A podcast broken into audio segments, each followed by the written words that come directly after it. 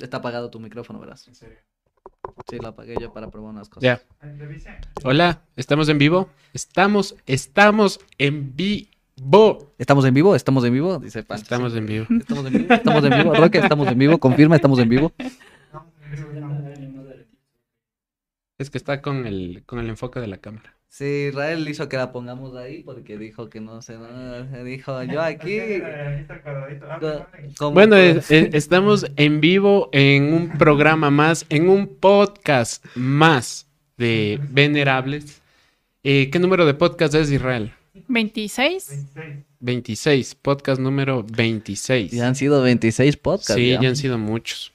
Ya creo que Sí. se acabó esta temporada de podcast. Pero estamos, estamos inaugurando equipos, entonces voy a presentarle aquí. Aquí está Dome. Hola. ¿Cuántos están conectados, Irra? Sí. Aquí está Dome. Hola. Ya. Ah, es que tenemos ahora un cambio de cámara interesante, ¿no? Sí, sí, sí. Nos hemos eh, profesionalizado poco a poco. Ojalá. Gracias a ustedes. Sí, gra- gracias a sus donaciones, así que donen sin miedo, sin miedo, sin temor. Ya- Que ahí ya- está. Ya hay gente, Israel. Están conectados. Bueno, es que ahí nunca se actualiza. Ahí sale de cero hasta que haya 300 personas. Nueve bellas personas. ¿Qué? El cuadro del enfoque, eso te digo, eso, eso quedó ahí. El cuadro del enfoque, ¿sabes? Aquí sale un cuadrito, no, no se asusten, no se asusten. Yo voy a comprobar que sí, ya estamos en Sí, vivo. sí estamos. Sí. Yo también voy a comprobar que sí. ya Y estamos todos comprobamos. ¿Pero de qué vamos a hablar? Este podcast está un poco... Salió o Está muy publicidad. hablado. Está muy hablado el podcast. Pues hoy vamos a hablar de nuestras experiencias colegiales. Eh, eso en, en específico, nuestras experiencias colegiales. Así que si ustedes tienen alguna experiencia interesante, por favor, déjenlo en la cajita de comentarios o en el chat que está en vivo. Si es que están ahorita en colegio en Zoom, cuéntanos cómo va eso. Uy, qué horrible estudiar en Zoom. Pierde todo el sentido del colegio porque lo único divertido es irte con tus panas a pegarte unas bielas o a comer o a hacer algo con los amigos después del colegio. O Claro, el recreo. El recreo es lo más esperado. claro. ¿Y cuánto duraba su recreo? ¿Se acuerdan cuánto duraba? Porque mi recreo duraba 15 minutos. Sí, algo así. el mío. Yo creo que tenía uno de 25 y otro de 15, algo así. Claro, no, es que siempre, siempre humillando al pobre. Estudiaba full más. ¿Tú, Roque, tenías dos recreos o solo un? Uno nomás. 45 o 40 minutos creo. Ve, hijo de madre, ve. Es que es una educación, o sea, que es, es, es inhumano que a un estudiante lo tengan 5 horas seguidas y lo manden 10 minutos de descanso. O sea, ya tu cerebro no da Pero no más, ya. alcanza ni nada. Sí, confirmen, confirmen en el chat cuánto, cuánto tenían de recreo. Porque yo me acuerdo que mi recreo era de 15 minutos, pero en esos 15 alcanzaba un montón de cosas, ¿no? Ir a comer, jugar. Gatillo rápido. Yo tengo que hacer una aclaración. En mi colegio, como éramos 3.000 estudiantes o más, necesitabas esos 40 porque comprar la papa Ah, uff. Era una una, lucha. fila. Claro, era una lucha ahí que tú estabas con el brazo ahí. Por favor, una, una salchipapa, un bolón Y sabes que ahora que dices eso, yo siempre tuve eh, la pregunta en cómo se manejan los bares de los colegios. Para mí que es como que un, un monopolio. O sea, es como que desde que entré a la escuela y en el colegio era la misma señora. La, mis- la misma señora estaba en, el, el- en, el- en la escuela y luego en el colegio y nunca se cambió. Un año y se cambió y luego volvió la señora. Fue como que, ¿qué pasó ahí? Bueno, en mi colegio que mi colegio es municipal, entonces era por concurso. Entonces, eh, era raro que se quede más de un año la señora del bar. Mm, A veces el señor del bar también, ¿no? Porque también tienen bar. también tienen derecho los Ajá. señores. Y en mi colegio dividían, había un bar para los niños y un bar para los de colegio, ahí para que puedan comprar. Pero nosotros comprábamos en la clásica reja, que da la calle, y ahí comprábamos em, secos, eh, seco de pollo a 50 centavos con arroz. En mi colegio que era fiscal. Porque yo siempre digo, defiendo la educación pública y para el pueblo lo que es del pueblo. Eh, era, eh, era manejado por concurso, pero el bar le pertenecía a la asociación de profesores. Es decir, la asociación de Mm. profesores abrió un concurso y el dinero que se recaudaba servía para las cuestiones que tenga que hacer la asociación de profesores. Yo lo supe porque estuve dos años en el consejo estudiantil. Yo creo que estuve dos años en- ahí en, el- en la- donde los No. profes. No, no, no. Era estudiante y profesor a la vez. Atendí el bar dos años, ahí me enteré.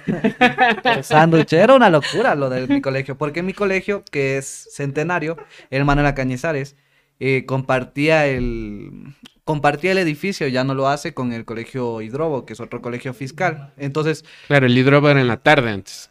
era una confusión tenaz porque, Mm. digamos, a veces se peleaban, en- entiendo, por los bares, digamos, porque el hidrobo tendría sus propios bares con sus propios pro- procesos. Entonces no podían compartir la misma cocina y todo. Entonces nosotros teníamos el bar bacano, con mesitas, sillitas y todo, porque era nuestro edificio, y el hidrobo tenía así en el patio del colegio unas cuatro casitas donde les vendían cosas. Mm. Claro, es que esa también es la cosa con la... Yo siempre me acuerdo la, la masificación del colegio, o no sé, cuando los colegios sobre... No sé, no sé cómo llamarlo. Tiene muchísimos, muchísimos estudiantes. O sea, más que nada en un privado. Eh, mi mamá siempre me contaba, ella estudió en el Condamín, en la Condamín, y al principio, creo que fue de las primeras generaciones, y al principio era como que muy, muy, muy poquitos estudiantes y luego hicieron tremendos edificios y ya lo que creo que es ahora. Y ella y mi mami siempre me dice, no, al principio el colegio hasta ganó el premio Ornato, porque eran unas casitas y era súper diferente a cómo era, no sé, la- las aulas en Ecuador, supongo, en el momento, y ahora ya los edificios. ¿Cuántos paralelos tenían sus cursos? Eh, verás, es que es complicado si te hablo de la escuela y del colegio. Un saludo a todos los que estudiaron en la escuela Espejo. Eh, en la escuela habían cinco paralelos de 45 estudiantes cada uno. Y en el colegio eran cuatro paralelos que variaban de 40, 45 estudiantes. Pero eh, yo ya cuando ya me iba del colegio, habrían más cursos. Es como que aumentaban de curso, entonces era como que iban más estudiantes. Entonces, por eso te digo, o sea, eran bastantes, pero cuando yo me fui eran muchos más. No somos uno, No somos uno, somos muchos. somos muchos. En el mío eran 12. 12 12 cursos. o a 13 paralelos curso. es un Cada uno tenía sus 40, 50 estudiantes. Un colegio grande, pero nosotros teníamos... Claro, o sea, para quienes son de Quito, eh, el Manuela Cañizares es de los colegios centenarios que fundó Eloy Alfaro. Eloy Alfaro, que comenzaron siendo colegios normalistas, es decir, iban las mujeres a estudiar para luego ser profesoras.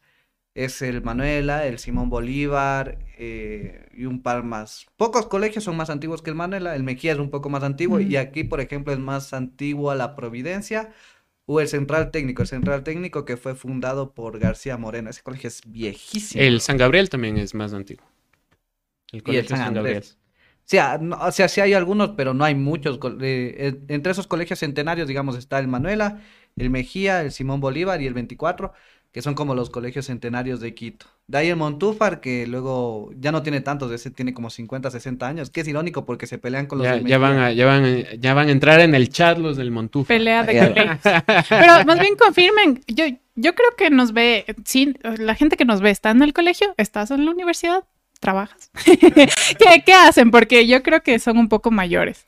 Sí, sí, pero, Ajá. pero es un momento, sí es full nostálgico. O también, eh, obviamente, si es que están en la universidad, ¿en qué colegio estudiaron? Claro, porque creo que mientras estás en la universidad tampoco es que añoras el colegio, lo extrañas. Sino cuando te ya gradúas de cuando la te U. gradúas de la U. Porque ahí te das cuenta que en el colegio hacías cosas full chéveres y no lo apreciaste. No sé, a mí el colegio me sacó una úlcera, así que no puedo decir Claro, que- es que es que no me estudiaba. Ya, eh, yo no, yo no estudiaba. yo me divertía.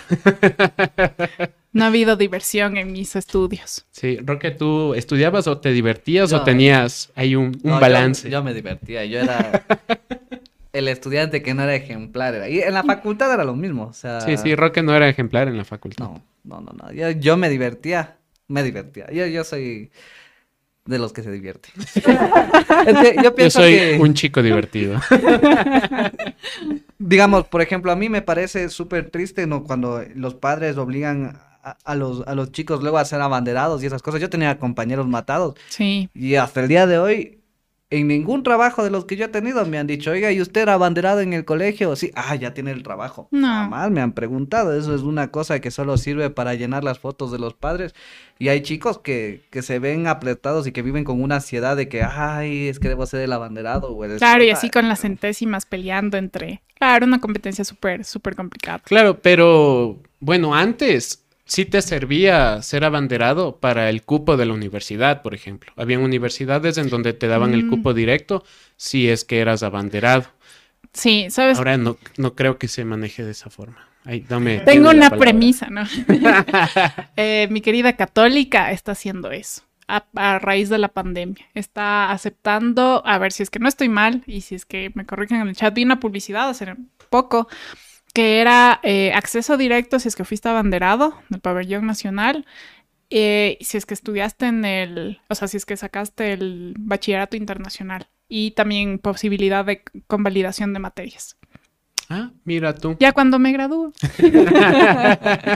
A mí me sigue pareciendo eso una barbaridad, porque crea una ansiedad en ciertos estudiantes. O sea, por Claro. ejemplo, yo creo que primero para que eso sirviera, debería cambiar el, el modelo educativo, porque tener buenas notas y ser matado no garantiza tener cualidades necesarias para lo que luego es la vida, digamos. Porque no es que fui abanderado y frente a un acto de tensión voy a funcionar mejor que el que no fue. Muchas veces es al revés, ¿no?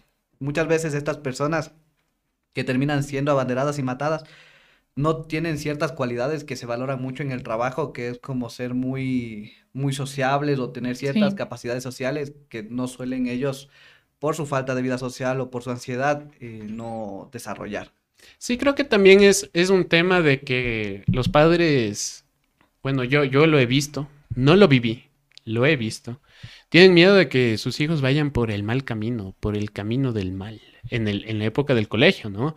Así como que, ¿Cuál? ¿cuál qué? ¿Cuál es el camino del mal? Eh, y bravísimo, ¿no? Ahí eh, Israel, Israel Carrasco está en los controles. Israel Carrasco desde los controles. Desde ¿Cuál es los controles. ¿Cuál eh, retándome cuál. A ver, ¿cuál es el camino? del- tu camino, Israel. No, ahí. O sea, que, que salgas a beber, que no vayas a clases, que no hagas las tareas, o sea, que te lleves con, con amigos pandilleros. Eso es lo que muchos padres piensan. Entonces le dicen, no, que se dedique a estudiar. Tu trabajo es estudiar. La clásica. Mientras vivas bajo mi techo. Claro. Yo voy a la oficina y me parto el lomo. Y ese es mi trabajo y el tuyo es estudiar. Entonces eso es lo que muchos dicen, ¿no? Creo que se olvidan de cuando eran... Tal vez esos papás eran más desmadrados ahí en, en su época de colegio. A veces no tanto, no sé. O sea, quizás siento que puede haber esta, esta cuestión de que un padre también se dio de la vida loca y quizás cree que para su hijo lo mejor puede hacer algo contrario, porque tuvo una mala experiencia también de ese lado. Es que la vida es muy aleatoria, o sea, yo, yo sí creo que algo que te enseña la vida, no, no la- el colegio, la universidad, es que no hay como que un camino al éxito. O sea, no es como que, bueno, y vas a ser abandonado, vas a sacar las mejores notas, vas a tal. No, no hay tal. O sea, es como que un montón de factores que te hacen que tu camino se forje. Sí, un- una cosa, una cosa es que, por ejemplo, cuando yo estaba en la U, los más matados de la U no eran abanderados en el colegio. Entonces es como que también ya entrando en la U se te mueve un poco el chip de cómo tienes que manejar tus estudios. Entonces yo por experiencia puedo decirte que yo no tuve amigos en la U abanderados que hayan sido los más norios. No. ¿Y yo qué? quién soy? Ahí está el Israel, güey. Ya, ya. Está bravo ya. Quisiera decir que pregunten cosas en el chat por aquí. Sí, sí, sí, sí. Verás, yo puedo decir que habrá colegios que manejen, eh, digamos, ese tipo de cosas mejor. El, el colegio de Israel, por poner un ejemplo, ¿no? Él me contaba. En ese colegio tú no te podías fugar porque la pared daba un barranco de un río. No, no te aprisiona, Alcatraz. Fue el castillo de la Edad Media.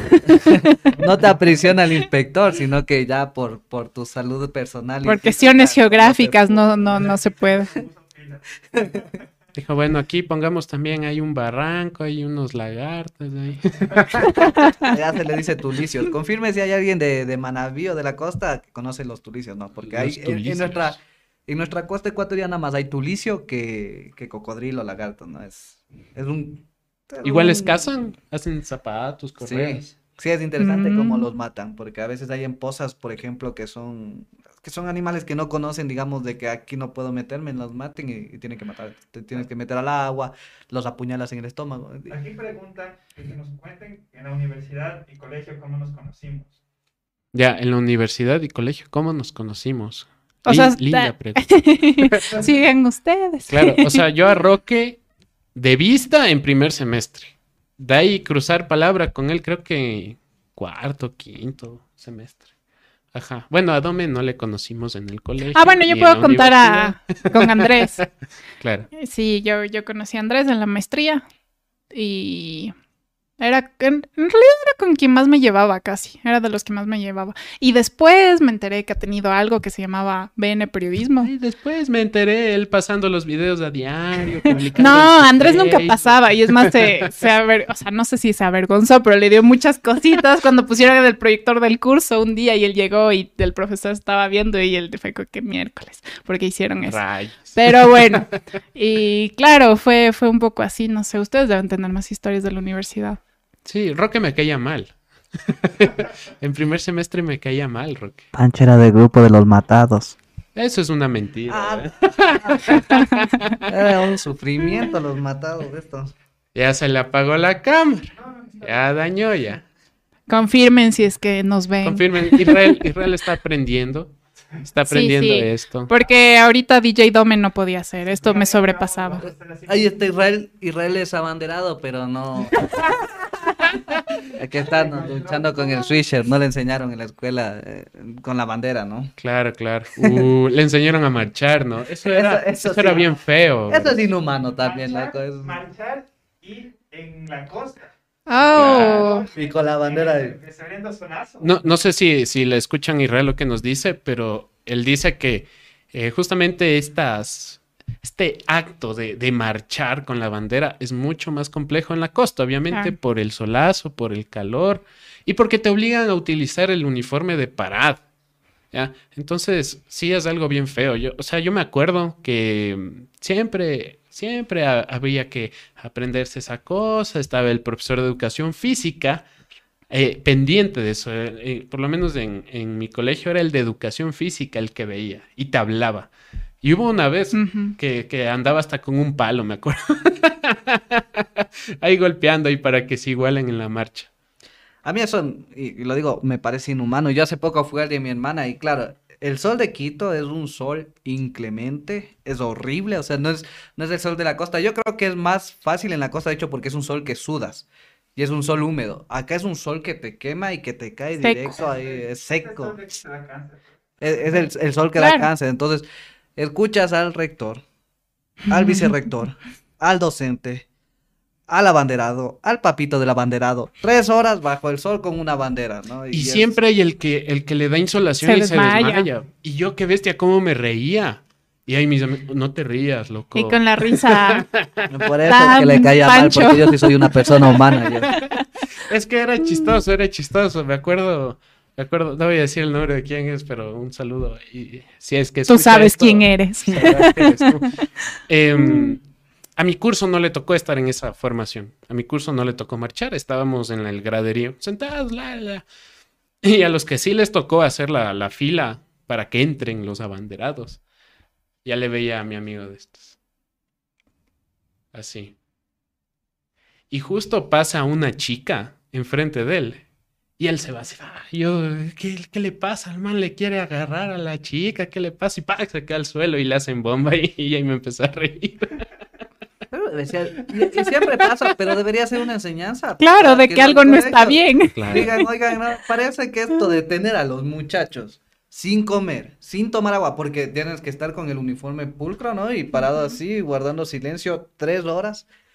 No, no está bien, ¿cachai? Es una estupidez de, de niveles así. Claro, y aparte toda, todo el imaginario alrededor de, de la nación, o sea, que tienes que jurar la lealtad a la, a la bandera de la patria. Exacto, yo, yo, yo, yo tenía compañeros que eran de otros países y no sé cómo lo manejaban o cómo es el protocolo, pero en mi colegio les tocaba, em, les pidieron que, que lleven ese día un arreglo de flores Sí, y con la bandera del país en el que, del que vienen. En- y tenían que ponerla al Ecuador, como una ofrenda. O sea, yo ahora es como que lo pienso tan, tan, es, es loco, es muy loco. claro, es, es, es, es el protocolo porque en mi colegio eh, una, un año había un, un muchacho colombiano, me parece, y, y, entonces era ese el protocolo de, de llevarle una ofrenda a la bandera.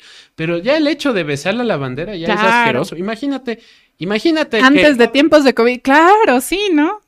más allá de tiempos de COVID, cuando no hay COVID, O sea, Eh, pero en general vaya- siempre hay bacterias. claro que vaya ahí uno con ahí el herpes labial, ahí no vale. Y lavaban esas banderas. No Pregunta. creo. No creo. No, ni, ni alcoholcito. Israel lavaba él mismo con las. Y esas que son pesadísimas.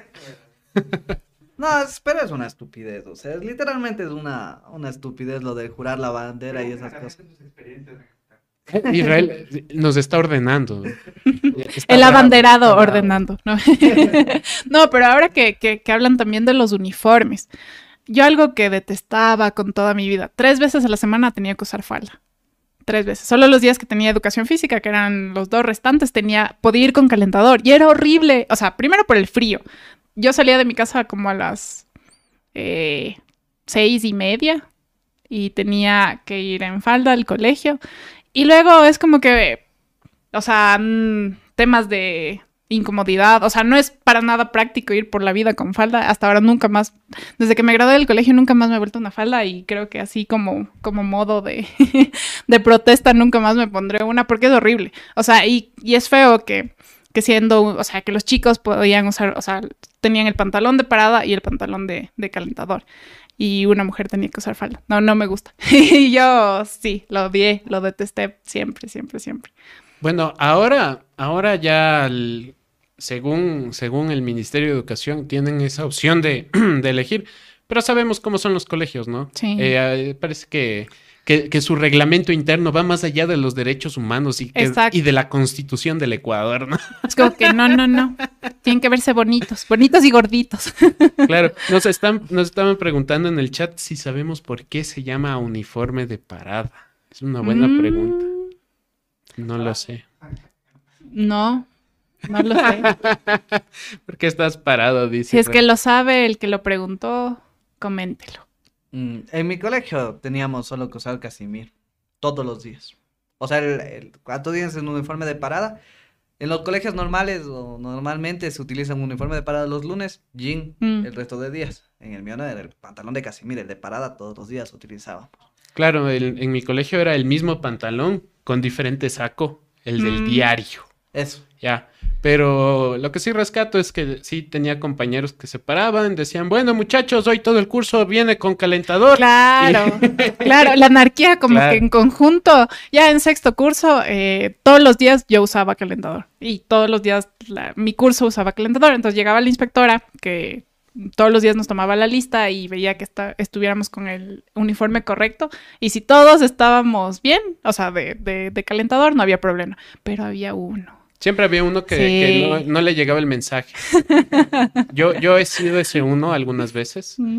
Sí, eh, que me parece que habían quedado en que el- los viernes iban con calentador. eso no me quería. Por eso no me Nunca fui quería. ese uno. Nunca fui ese uno. Y no sé, yo no escuché, yo sí fui con el de, el de diario, pero no hicieron nada, o sea, no pasó nada. No- a nadie hablar. Y dice, profe, sí mando ese deber ya, era para hoy día. No, no, ese yo nunca fui. Nunca, yo nunca fui de ese. El soplón. Nunca fui al soplón. Nunca fui al soplón.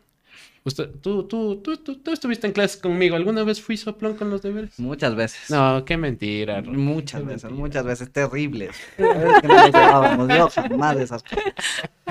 Qué mentira, qué mentira. Comenten like eh, si odiaban a los que le hacían acuerdo de los deberes a los profes. Porque yo no, yo no era, yo ni siquiera hacía los deberes en el colegio. ¿Cómo se ofende, Marca no? el sapo. Claro. Claro, siempre había ese sapo, siempre había ese sapo. Y me acuerdo, em, cuando yo estaba en cuarto curso, era el mismo. Era el mismo. Entonces, los chicos de fútbol, no sé cómo era en su colegio, pero en mi colegio los de fútbol eran los populares, los que eran de la selección del colegio. Tenían que, tenían, tenían que acercarse y decirle, oye, loco, no digas nada, bro. Ya, no digas nada. Ya. Y el man igual decía, loco. Me acuerdo una vez No le teníamos. cayeron a puñetes, eso se arregla No, no. con una golpiza. No, no, nadie, nadie le pegó, nadie le pegó. Porque, o sea, Muy ya sabíamos que no, no, creo que ni era su intención, era como que ya el man es así. Me acuerdo, teníamos un profe, yo odiaba esto, que no te calificaban los deberes y no te ponían sellos en los deberes. Te- y al final, contar los sellos. Voy a contar los sellos. Y entonces todo el mundo era, ¿cuántos sellos tienes? Ah, yo tengo 10, chuta, yo tengo 5, loco, y ahora... Y, y siempre el cuaderno referente era el de este muchacho. A ver, los que tengan el número de sellos que tiene el señor, no voy a decir el nombre, eh, tienen 20. Y una vez pasó que al man le faltaba un sello. Al man le faltaba un sello. Y, o sea, y alguien tuvo más que él. Sí, y el man lloró. Pero es lo que te digo. o sea, F por el chico. Uno F pensaría que es culpa del chico, pero es lo que te digo. Hay esas familias que crean la ansiedad de que tengo que entregar todos los deberes porque si no entrego todos los deberes voy a fracasar en la vida. ¿Y qué le habrían hecho en la casa si se pone a llorar? Si se pone a llorar en la clase porque le faltaba un mugro, un mugro, un mugre sello, ¿qué le habrán hecho, loco? ¿Qué le habrán hecho? Sí, no sean así. Si nos están viendo también papás, no. Sí, sí, sí. No, no sean así, no, no sean así. Yo también, O sea, sí. yo también me robé el sello. Sí, sí, en, en mi colegio, en mi curso, mandaron a hacer el sello. No. Sí, fueron, fueron afuera de la central, ahí hacían los sellos, no sé si todavía los hagan.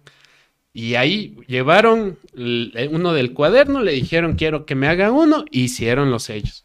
El profe se dio cuenta porque empezaron a sellarse con tinta diferente, de diferente color, ¿no? Entonces ahí se dio cuenta. Pero, Pero de falsificar bonito siquiera. Ay, Dios mío, qué pendejos. Ah, en mi, bueno, mm, algo parecido pero diferente, no sé. Mi hermano me contaba que en la Cato, igual, él estudió ahí unos años antes que yo, eh, hubo un tiempo que vieron que los parqueaderos estaban, o sea, había un problema, o sea, había muchos carros para los parqueaderos que tenían. Y en la manera en la que se controlaba, supongo que hasta ahora todavía, no sé, era que tú tenías un, como el de, cuando haces la revisión del auto, o sea, te, te daban el sello cuando tenías pagado el parqueadero. Y se dieron cuenta que los estudiantes habían falsificado los stickers. Entonces habían, o sea, habían unos que sí pagaron y otros que no y que solo tenían el sticker, pero claro, si ya tenías el sticker te dejaban entrar y ya, y al momento de, o sea, a la hora de la hora no habían suficientes parqueaderos para todos los que tenían el sticker y no sé cómo lo resolvieron. pero sí, cosas, estudiantes, estudiantes corruptos. estudiantes, estudiantes corruptos que Ahí iban en nace sus la autos. corrupción ahí. ¡Uh! Si vamos a hablar de corrupciones, yo, uf, hay, hay cosas. Yo creo que desde las organizaciones eh, políticas de las universidades, muchísimo, muchísimo y muchísimo. Sí, pero ese es otro tema. Es Ese otro tema. ese tema- ese Bueno, volvemos al colegio. ¿Qué, ¿Qué dicen en el chat? ¿Qué dicen en el chat? En el chat están diciendo que sí, que ellos también mandaron a hacer sellos, que viejos traumas. Rescaté 10 dólares, eh, rescaté 10 dólares dejar en los baños de hombres, no entendí, pero supongo que rescataste 10 dólares. Bien por es lo importante de esa historia. No, algo, algo común, muy común en los colegios eh, del Ecuador es que se roben las cosas. Que se roben las cosas. Es full común. En, en mi colegio se robaban full las cosas. Se robaban, obviamente no, pendejadas, no, esferos, eh, reglas, marcadores, pero no, ya iban, ya iban a otro nivel ya. calculadoras, eh, los tableros de dibujo técnico, que no sé por qué les picaba a algunos de comprarse el... Ya se apagó la cámara. Otra vez. De, de, de comprarse los tableros esos de plástico que son carísimos y se robaban esos. Se robaban celulares, se robaban dinero, billeteras. Eh, siempre había algún mano larga que entraba cuando todos estaban en educación física y rebuscaba las, las maletas, se robaba el dinero. O sea, siempre, siempre pasaba eso. En mi colegio también. Estamos apuntando a Domeni. Ah, hola. yo, yo, yo sí. Eh, me acuerdo que en mi colegio, eh, bueno, como yo estuve en el, en el bachillerato internacional y teníamos que usar unas calculadoras bastante particulares, Texas Instrument TI 84 creo que era.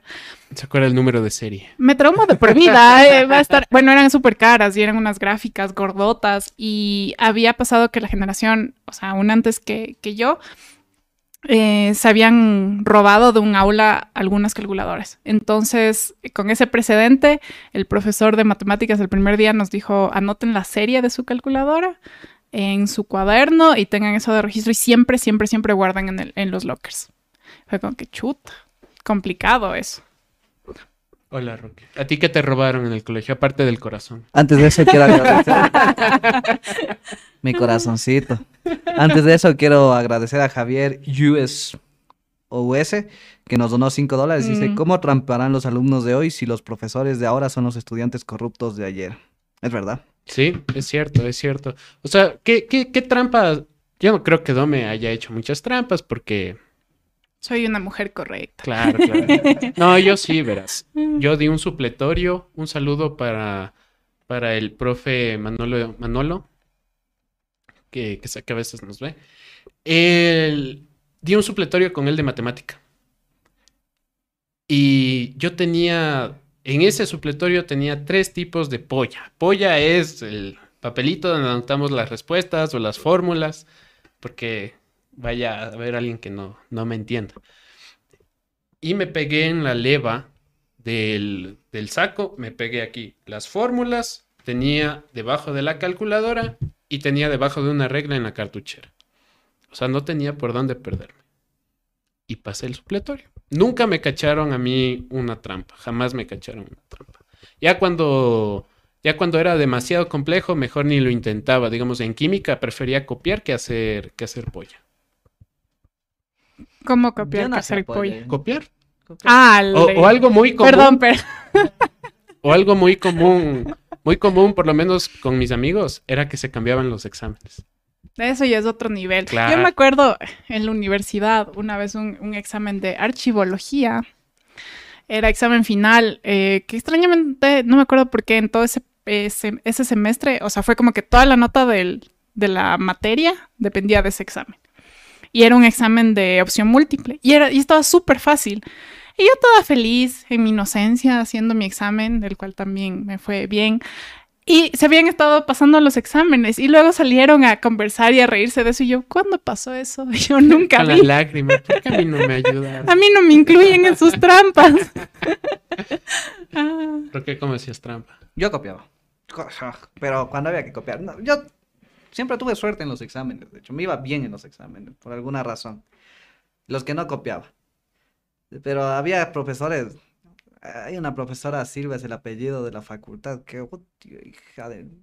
Verás, esa man, yo la había pasado en el examen, loco. ¿Y sabes cómo me hizo quedar? Dijo, una materia desgraciada es. Porque estábamos así. Entonces había una pregunta que decía, escoja la respuesta correcta. Y yo voy y le digo, profesora, esta pregunta tiene dos respuestas correctas. No puedes decir, señor Rivas, ya la conoces tú. Dice, escoja una respuesta correcta, solo hay una respuesta correcta en cada pregunta, dice. Yo necesitaba 18 en ese examen. y yo, porque no había hecho los deberes, y esa- es que era una vieja loca, que yo mejor me cabría y dije, yo le paso en el examen, y saqué el 18, loco. Y me baja un punto, porque en la pregunta dice, señor Rivas, ha habido dos respuestas correctas, me dice. Le digo, oiga, pero yo me levanté y le pregunté, le digo. Y dice, si usted en verdad hubiera sabido la respuesta, hubiera sabido que estaba mintiendo, me dice.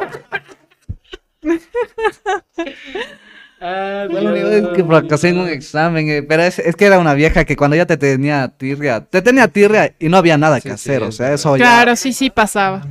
El Ecuador, la, El Ecuador el Ecuador. Y Cuba la conoce. Polémicas declaraciones. Ay, Dios, es que me da ira solo de recordar. Usted, pero digo, profe, yo le pregunté, porque todos fallamos, en, evidentemente todo el curso falló en esa pregunta, porque ella dijo, solo hay una respuesta correcta. Hubieran sabido que yo estaba mintiendo, dice. Yo me he equivocado, pero si ustedes hubieran estado seguros de sus respuestas, no hubieran puesto mal, dice. Ay. Terrible. Me acuerdo que Israel se quedó en esa materia. Es que Sí. te cogía tirria. A mí me cogió tirria porque, verás, yo ya, igual hasta se jubila. La señora, la señora era correísta. A mal, mal, o sea. Y en una clase me peleé dicien- dic- diciéndole que un medio correísta no era del todo bueno porque era muy correísta y ella siempre quería que hagas los deberes basados en el medio correísta. Que todavía existe. Pues, ahí me crucifiqué yo porque hubiera pasado, hubiera estado tranquilo, pero ahí ya me cogió, me comenzó a ver hasta el... Y eso que en el examen me sentó en su escritorio, ¿cachai? Me tenía tanta pica porque el, el examen del, del primer en mi semestre le saqué 20. Entonces en el segundo de mi semestre dijo, este man copió y me sentó en su escritorio y se sentó al lado mío todo el examen a verme, loco. Así la sirvo. Y, y lo hubiera Pero, pasado. pero era ese en esa materia era absurdo, no había cómo no había cómo copiar en ese examen, porque todo el mundo no sabía, literal. Nadie sabía la respuesta correcta. Es que era lo que a la man le salía Nadie sabía. del estómago. Era, era un examen bastante feo, mal, mal hecho. Y bastante su, o sea, bastante subjetivo, ¿no? Mucho. Dependía de la subjetividad. Y, para, y era de opción múltiple. O sea, era una barbaridad ese, ese examen. Era algo así, verás. Te decía, por ejemplo, que de estos enunciados de aquí, ¿cuál es el enunciado corrupto por poco, no? Y te ponía cuatro enunciados y vos debías adivinar cuál era el que, el Me que era tendencioso. Me acuerdo que había una, una pregunta que era de coyuntura, que era mm, más o menos, identifique qué titular no existe, algo así, y ponía como cuatro titulares de prensa y te decía que cuál no, no, no existía y eras como que chuta y... Yo me, me leí todos los periódicos del mundo para saber cuál es el titular de estos que no salió. Eso sí está bien complicado. Aquí tenemos una, una contribución de Eddie Tenen que, Tenen, que nos ha donado 5 dólares. Dice saludos desde Nueva York. Eh, uno, es sexista hacer usar a las mujeres faldas. Dos, era el más vago de mi colegio y ahora soy el más estudioso. Cosas de la vida. Gracias, Eddie. Eh, estoy de acuerdo contigo con lo de las faldas. Vamos ahí. Y, y Eddie, Eddie es el ejemplo, el ejemplo Sí. de que em, tu vida académica del colegio no va a ser la misma en la universidad. También creo que influye mucho la edad, ¿no? Uno cuando está en la U también ahí se- dice, bueno, o sea, ya estoy grande, em, voy a, voy a intentar sacar buenas notas para graduarme rápido. Creo que ese es un tema, un tema ya de la U, que tienes miedo a no graduarte rápido. Yo creo que esa es la vida de adulto, es lo que te decía, o sea, muchas, la gente cree que debe ser abanderado, pero no se dan cuenta de que no es lo mismo tener cierto conocimiento bibliotecario, o sea, saber, pucha, el año en que ocurrió algo, que tener ciertas actitudes Sí. y aptitudes que te van a ser útil en la vida, porque ya te digo yo, cuando tú estás como periodista, cuando tú te enfrentas a cubrir la muerte de alguien, haber sacado la mejor nota en análisis de coyuntura con esta señora, no te sirve de nada. O sea, lo que te estás enfrentando, y esas, ya no es un problema del colegio, es un problema de la universidad, digamos, de nuestra facultad. Es bastante criticable que no nos enseñen las aptitudes necesarias para enfrentarse al campo laboral. Pero del colegio es, es tenaz, porque evidentemente la educación secundaria de nuestro país y la, y la primaria también necesita ser reformada, Mm. porque ya no responde al nuevo mundo. O sea, es una con el terruño. O sea, yo espero que ya no les den uf. el terruño. a No, ahora, ahora les dan, ahora les dan un libro en donde Lenin Moreno es un hombre santo y noble. Sí. Y al pueblo le falló. Claro. Y, y el, y el libro, el libro de, de hace cuatro años era uno donde Correa era el mejor presidente del Ecuador y el libro de hace diez años era uno donde el señor Palacios era el mejor hombre del Ecuador y Lucio lo habían borrado. o sea, creo que hay mucha influencia política en los textos escolares. em, Es, Es- una mala herencia del, correo, del correato eso. y también desde antes, verás, porque, porque bueno, o sea, el acceso a los libros primero antes era muy costoso, ¿sí? Eso es algo que, que sí reconozco. El acceso a textos escolares era muy costoso, muy costoso. Cuando te mandaban a comprar Santillana. Ajá, y te mandaban ahí Sí. a comprar y no sé qué. Y ahora te dan libros, son malos, pero ya te están dando el material, ¿no? Pero yo he escuchado, confirmen ahí los que, los que tienen guaguas, que a pesar de que te dan el libro del gobierno, Te te, toca dicen, pagar. te, te- te toca comprar otro. Porque en el mismo Mm. colegio te dicen, no, este es malo. No, este Es que, libro por mal, ejemplo, o sea, otro". Es, es complicado, o sea, el, el- la cuestión de, por ejemplo, de la enseñanza de la historia y la política es súper entrelazado. Y no solo aquí. Em, yo veía cosas que, que decían los historiadores cuando salió Trump. Y decían que él, él, en, alguno, en algún momento de sus cuatro años de mandato vetó una cosa que impedía cómo se iba a, enseñar el tema de la guerra civil. Y, es loquísimo porque en Estados Unidos la guerra civil se estudia diferente dependiendo del estado. Entonces los estados del sur eh, demonizan a los del norte y así, y es súper complicado. Entonces, eh, o sea, la enseñanza del- de la historia en eso es tremendamente político. Y por aquí había muchos comentarios que me hacían reír. En uno que, particularmente me, me identifiqué era uno que decía algo así como que, ah, aquí, Jonathan Tepex dice literal, unos discutían si la respuesta era 7 o menos 7, después de un examen supongo, y uno sacó 24. Sí era típico, eso sí era típico. Oye, ¿y a ti cuánto te salió? A mí me salió 15. Ah, ya, a mí también. Y tú en tu mente dices, chuta, a mí me salió 50. rayos". Sí, ese sí era yo, ese sí era yo. Bueno, saluden a Chris Sexto. Chris Sexto o Chris B. Chris Sexto. Ah, es cierto, nunca sabemos cómo decir tu nombre, coméntalo ahí. Abranas por, por volver a donar, nos dona 5 dólares y dice, saludos Bene, hablen de los intercolegiales donde hay puñetizas entre colegios. Saludos Mm. a los compañeros que nunca más vuelves a ver luego del colegio. Ah, algunos, también. algunos saludos, a otros Sí. mejor que no los vuelves a ver. Sí, o sea, yo tengo la suerte y la fortuna de tener mis amigos del colegio todavía presentes en mi vida. Ajá. Porque que- un amigo es Porque llegó a la facultad a odiar a los compañeros, eso es lo que pasa. Porque aún les veo, vamos a comer, vamos a beber. eh, o sea, aún hay esa relación de, de amistad que, que no lo he visto en, en otros, en otros amigos. Ah, Mentira, disculpa, yo me llevo no, con Israel, mis amigos. Israel, digo, de- Roque sí tiene muchos amigos de- del colegio. Sí, Yo sí, sí me llevo Mm. con nos, lo- los presenta. Roque nos los presenta a sus amigos. No sé si te presenta a ti, pero a Israel sí conoce a mis amigos del colegio, por ejemplo. Al Gordo, al Fercho. Eh, como, como dice, ve. Qué bueno que no le escuchan a Israel Carrasco en Esperemos. estos momentos. Qué bueno que no le escuchan. Claro, pero los intercolegiales, ¿alguna vez participaron? O sea, alguno? yo no jugaba fútbol, no jugaba básquet. Participé una vez en uno de atletismo. eh, yo hacía medio fondo, llegué al último, puesto 12. De 15 participantes porque 3 se retiraron. Ah, no mentira, pero sí, sí. Y de ahí yo no participé en nada más, pero eh, iba a los partidos de, de mi colegio, pues nos llevaban. Hubo uno en donde me dio vergüenza, me dio pena ajena de mi colegio. O sea, ahí sí como que daba ganas de quitarse el uniforme. Era la final de fútbol en el Estadio Olímpico contra el Mejía. Y el Mejía le ganó a mi colegio 8-1. 8-1. ¿Ya? Yo les entiendo, se han de haber puesto nerviosos ahí en el Estadio Olímpico, así que es grandote. Todo el Mejía llenaba medio Estadio Olímpico y nosotros un graderío, una zona del estadio. Y nos llevaron a todos. La comparación de, de- de estudiantes. Y en mi colegio habían unos muchachos no muy brillantes, que espero que ya sean un poco más brillantes, que querían darse de puñetes con los del Mejía. Había una diferencia de 20 a 1. Los del Mejía están acostumbrados a pelear. o estaban. Ahora Estaban. están en sus casas encerrados.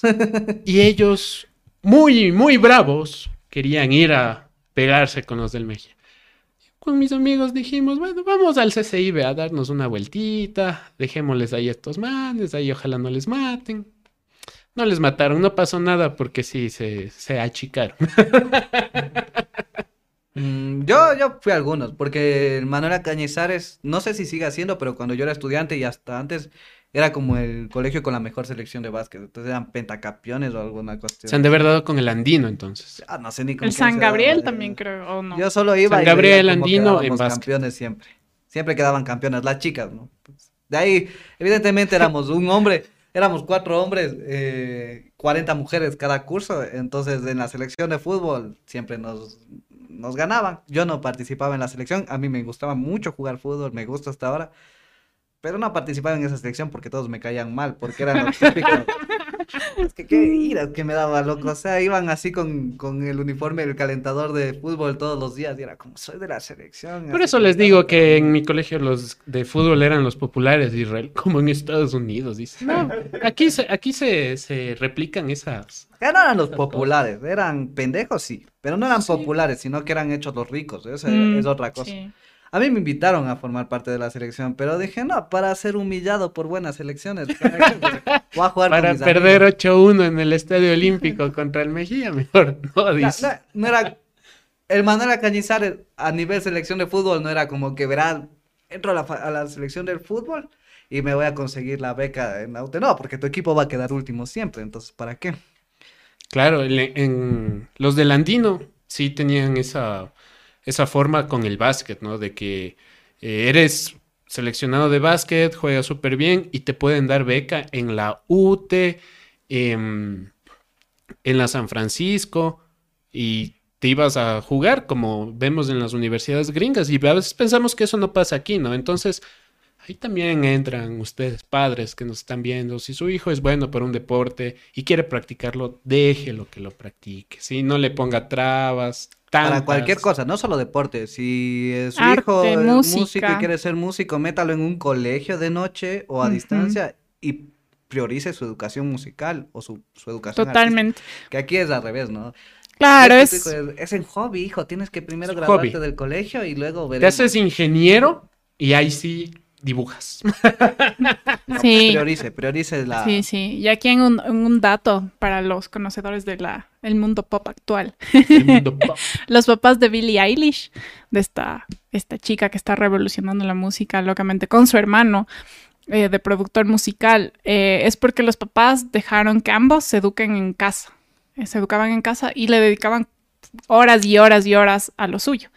Entonces, en una entrevista ellos dicen como que eh, no es que nuestros papás nos decían, bueno, ahorita no están haciendo nada, están ahí jugando con melodías, entonces no, no, no, pónganse a estudiar. Para ellos todo eso formaba parte de nuestra educación. Y, o sea, vean dónde están. Y, y- y también, o sea, sé que no vivimos como los papás de Billie Eilish, que supongo que tenían dinero No. para, para hacer eso. Clase media baja. Clase media baja. Pero, pero, pero, no del Ecuador. Eso sí. Eso sí. Pero, Entonces- pero más que nada es como la el cambio de enfoque, ¿no? A no ver a las artes como algo excluyente o mm, agregado. O sea, como que ya, a ver, tienes la educación y bueno, entonces si quieres un cursito de esto, o sea, no sé, es como que ponerle en el centro. O sea, y ya si es que quieres tomarlo como algo más serio, es- está bien. Ya, pero lo que iba a decir era, sé que habrá gente que por sus posibilidades económicas no pueda hacer eso con sus hijos, pero está bien que sigan la educación pública normal, pero eh, incentive, que incentiven lo que, lo que ellos quisieran hacer o lo que les gusta, o lo que tienen talento. Hay miles de formas, hay cómo autoeducarse. Verán, mañana va a salir la entrevista de Mariela Condo aquí. Así es. Una música, una soprano inmensa del país, reconocida mundialmente, que salió de Cacha, de Puruá, una comunidad indígena sin posibilidades, pero que la mamá la apoyó en el sueño. ¿cachai? Y ella estudiaba en colegio en la noche y eh, fue al conservatorio, es decir, también hay esos casos en Ecuador donde los padres incentivan, que es Ujú. otras habilidades. O sea, si tu hijo no es bueno para matemáticas, pero desde niñito salió con oído absoluto. Claro. No lo hagas ir a la escuela a sufrir, a estudiar matemáticas, sino que incentiva su educación musical. Y aquí te obligan, O ¿no? cultural o así. Ese, ese es un tema, un tema complicado e interesante. Que si eres malo, igual te obligan a ser bueno y no, no, no puedo. A la buena o a la mala. Es que, claro, ya, ya es un problema súper estructural de la educación en sí, de cómo le vemos, de cómo está hecha. Claro, no, o sea, ocho horas sentada en, sentados en un, en un aula con solo tiempo. O sea, claro, no, no, no, es, habría que cambiarlo. No sé, no sé qué país por ahí podría liderar en esta cosa, o ya ha liderado, no estoy enterada en el tema. Por ahí los nórdicos siempre son. Sí. sí. O sea, Finlandia. Pero es, es, es lo que yo digo, hay que hacer una reestructuración del sistema educativo, porque aquí las aptitudes que se califican es la lingüística y la matemática, que está bien para ciertas carreras, pero ¿por qué tienen que matar a alguien que quiere ser músico a sacar una buena nota en una prueba de aptitudes lingüísticas y matemáticas si eso no es lo que él quiere seguir? O sea, tiene otras aptitudes. Porque él quiere seguir otras cosas, es decir, a un deportista o ya no te hablo de un músico, alguien que quiere seguir teatro. Ese tipo de educación cultural es lo que no hay. Aquí nos falta. Claro que el problema también es la limitación de nuestro país, ¿no? No podemos todavía luchar o pensar en luchar por los derechos culturales. Intentando meterme en la otra cámara. Por los- Ya se apagó. Luchar por los derechos culturales si aún ni siquiera los derechos básicos se pueden cumplir, ¿no? También la limitación de Ecuador. Hay, hay lugares donde no hay ni agua. ¿Qué vas a estar ahí? Somos un país Sí. muy complicado. Miren, miren lo que pasó. Sí, ya se nos apagó la, la cámara, antes se nos acabó la pila. Problemas de, de, de tercer mundo. Somos un país sin cámaras. Eh, muchas gracias por las donaciones porque estamos mejorando. Ya, ya ven que tenemos ahora este, un switcher. Switcher se llama el aparato que... Tenemos un aparato para cambiar las cámaras. Oye, Vamos a cambiar acá rapidito. Ya. Ya ahí estamos como en Ya les discoteca. marearon. ¿Ya? Eso es algo que, que, que se consiguió gracias a ustedes, gracias a los que nos donan. O sea, hoy día han donado bastante en el podcast. Sí, me muchísimas alegra, gracias. Muchísimas gracias. Muchísimas gracias. A los que ven nuestros videos y no saltan la publicidad. Gracias. O no ponen ad blocker. No, muchachos. No, no pongan el app, blo- el app blocker, Ujú. pero no es necesario que vean el anuncio, la verdad. es un mito. Pero bueno, creo que ya nos vamos despidiendo, muchachos. Ya. Sí. Este, si que quieren una segunda parte, ahí ya saben, pidan en los comentarios, pongan temas en los comentarios y los que quieran ese tema, denle like. Y el tema con más likes Sí. lo podemos hacer. Pero, pero no pongan ahorita en el chat. Sé que ahorita van a estar poniendo en el Sí, chat. no quiero en que el hablen. chat. No. Cuando se sube el video. Cuando se termine esta transmisión, pueden ir a, la- a lo- a los comentarios y poner el tema que quisieran que tratemos. O ir ahorita, pero a los comentarios, no al chat, sino a la parte de abajito del video. Ahí pueden dejarnos el tema que quieran, que quieran, ¿sí? Eh, dame, por favor, tu mensaje. Mi mensaje. Denle like también al video, ¿no? Denle like al video para saber que les gustó, que quieren escuchar otros temas parecidos. Y mm, ya pues. El flashback de ayer, mándales al flashback. Vayan a ver el flashback. Vayan a ver el flashback. Traté eh, acerca de los museos, de cómo nacieron y de los problemas que tienen. Porque ayer fue el Día Internacional de los Museos y también por algo que pasó en nuestro querido país con el Ministerio de Cultura. Así que vayan a ver porque, porque va a ser algo que puede afectar nuestros bolsillos a los amantes de la cultura. Entonces, eh, eso, estén atentos a lo que se viene, eh, más flashbacks, más entrevistas, más podcasts. Eh, creo que eso es todo. Así es, recuerden suscribirse a este bello canal si no están suscritos, darle a la campanita para que les avisen cuando vamos a realizar estos podcasts. Roque, di, di algo. Ya, eh, sí, seguirnos en todas las cuentas si eres nuevo o llegaste por, por, por casualidad. Inercia. Acá síguenos en nuestras redes, está Bene Periodismo, Venerables, estamos en Facebook, Instagram, en Twitter. No se olviden que mañana sube- se sube la entrevista con, con Mariela Condo. Un abrazo y chao. Cámaras, cámaras. Adiós.